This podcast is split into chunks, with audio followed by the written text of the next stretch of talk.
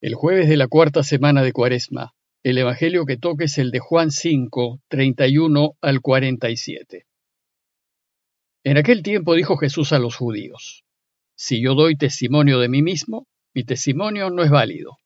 Hay otro que da testimonio de mí, y sé que es válido el testimonio que da de mí. Ustedes enviaron mensajeros a Juan, y él ha dado testimonio de la verdad. No es que yo dependa del testimonio de un hombre. Si digo esto es para ustedes para que se salven. Juan era la lámpara que ardía y brillaba, y ustedes quisieron gozar un instante de su luz. Pero el testimonio que yo tengo es mayor que el de Juan, las obras que el Padre me ha concedido realizar. Esas obras que hago dan testimonio de mí, que el Padre me ha enviado. Y el Padre que me envió, él mismo ha dado testimonio de mí. Nunca han escuchado su voz, ni visto su semblante, y su palabra no habita en ustedes porque al que él envió no le creen.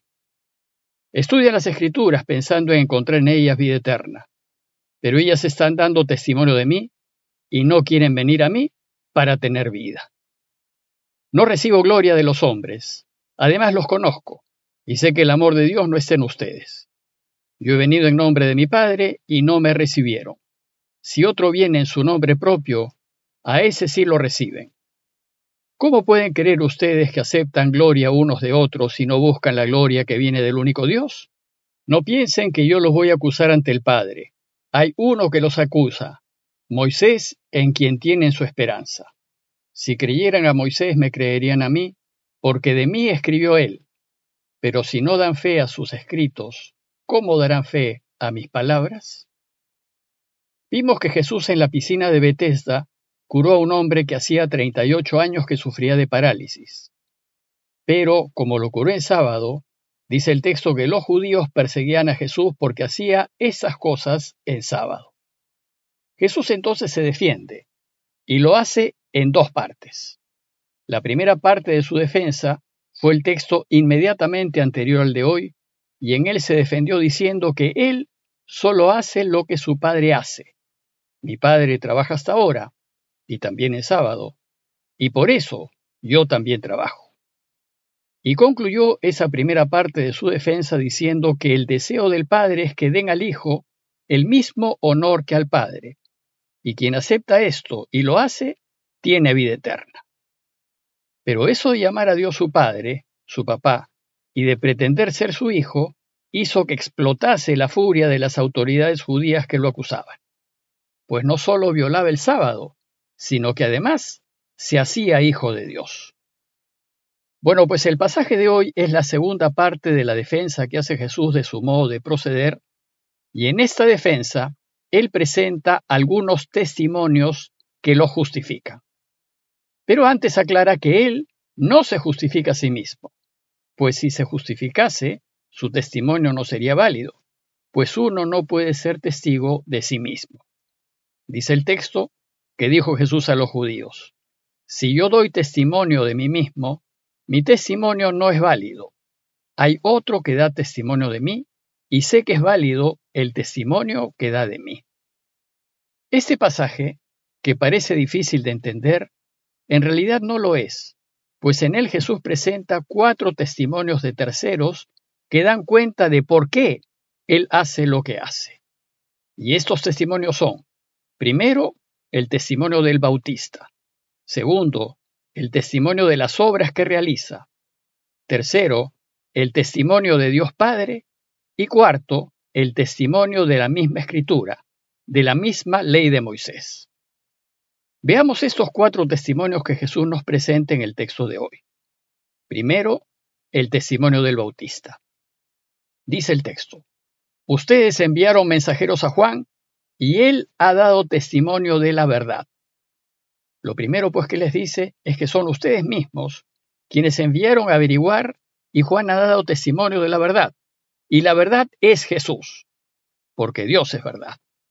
Efectivamente, al inicio de su Evangelio, Juan nos ha contado que una comitiva enviada por los fariseos de Jerusalén fueron a verlo para averiguar si él era el Mesías. Y Juan les respondió que él no era, pero que detrás de él viene el que sí lo es.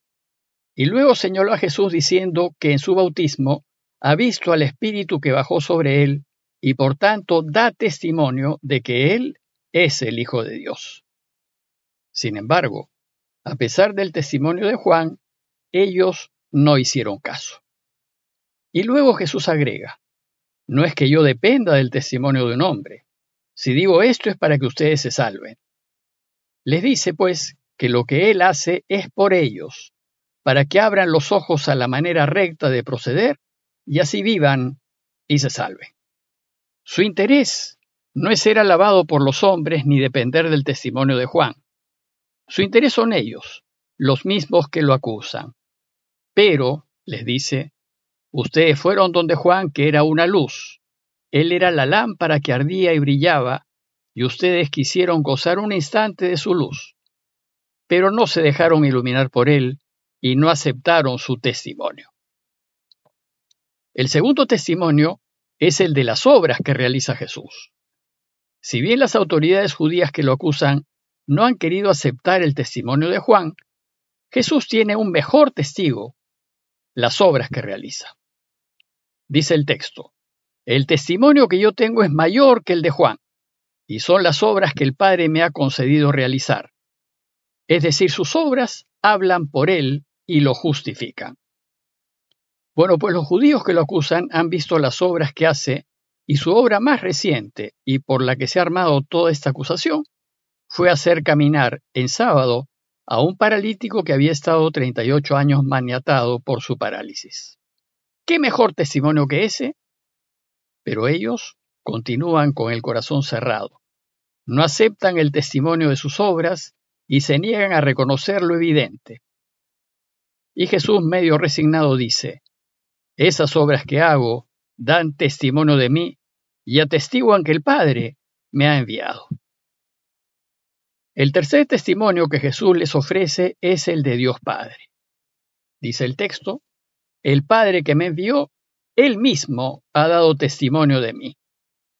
En su bautismo, de manos de Juan, cuando el Espíritu Santo se posó sobre él, quedó claro que las obras de Jesús están avaladas por el Padre. Pero ellos, dice Jesús, no ven la mano de Dios Padre en su actuar. Y la razón de no hacerlo es porque no conocen a Dios Padre. Y entonces Jesús los acusa abiertamente diciendo, ustedes nunca han escuchado su voz, ni visto su semblante, y su palabra no habita en ustedes. Y como no la conocen, no aceptan su testimonio. El resultado es que al que Él envió no le creen y más bien lo rechazan. Pero en realidad el problema está en ustedes, pues no conocen al que dicen conocer. Y el último testimonio que presenta Jesús en este pasaje es el de la misma escritura, el de la ley de Moisés. Dice el texto, ustedes estudian las escrituras pensando encontrar en ellas vida eterna, pues ellas están dando testimonio de mí. Sin embargo, son ciegos, buscan la vida eterna y la tienen delante, pero, dice el texto, no quieren venir a mí para tener vida. Su soberbia y su búsqueda de gloria personal los ha enseguecido y no aceptan que un campesino desconocido de Galilea les venga a enseñar, a ellos, a los maestros de Jerusalén, a entender la escritura y a orientarlos por el camino de la vida son demasiado soberbios para aceptar las enseñanzas del Señor. Sin embargo, dice Jesús, yo no recibo gloria de los hombres, no me interesa. Sus palabras finales, y con las que termina su lista de cuatro testigos, son muy fuertes. Dice el texto, yo los conozco y sé que el amor de Dios no está en ustedes. Esto es muy duro, pues ellos se consideraban los defensores de la ley de Dios. Y Jesús les dice que están equivocados, que no tienen a Dios y que Dios está lejos de ellos. Jesús denuncia que ellos no se abren a los hechos y no los aceptan, no solo porque no conocen a Dios, sino porque el amor de Dios no está en ellos. Si fuesen de Dios y habitase Dios en ellos, entonces lo lógico es que lo reciban y acepten. Jesús concluye su defensa descubriendo la debilidad de sus adversarios. Dice el texto, Yo he venido en nombre de mi Padre y a mí no me reciben. Pero si otro viene en nombre propio, a ese sí lo reciben. ¿Por qué son tan ciegos y no son capaces de ver aquí la mano de Dios? Y Jesús mismo se responde diciendo, porque aceptan gloria unos de otros y no buscan la gloria que viene del único Dios. Es decir, quienes lo acusan están interesados en sus propios intereses y no en los intereses de Dios. Están interesados en su propia gloria, pero no en la gloria de Dios. Por este motivo es imposible que acepten a Jesús y crean en Él. El problema pues está en ellos. Su soberbia les ha tomado el corazón. A la luz de esto, ¿cuál es la conclusión de Jesús? Que en vez de ser Él el enjuiciado por las obras que hace en favor de la vida, son ellos quienes deberían ser acusados ante el Padre por su cerrazón de corazón. Por eso dice Jesús, no piensen que yo los voy a acusar ante el Padre.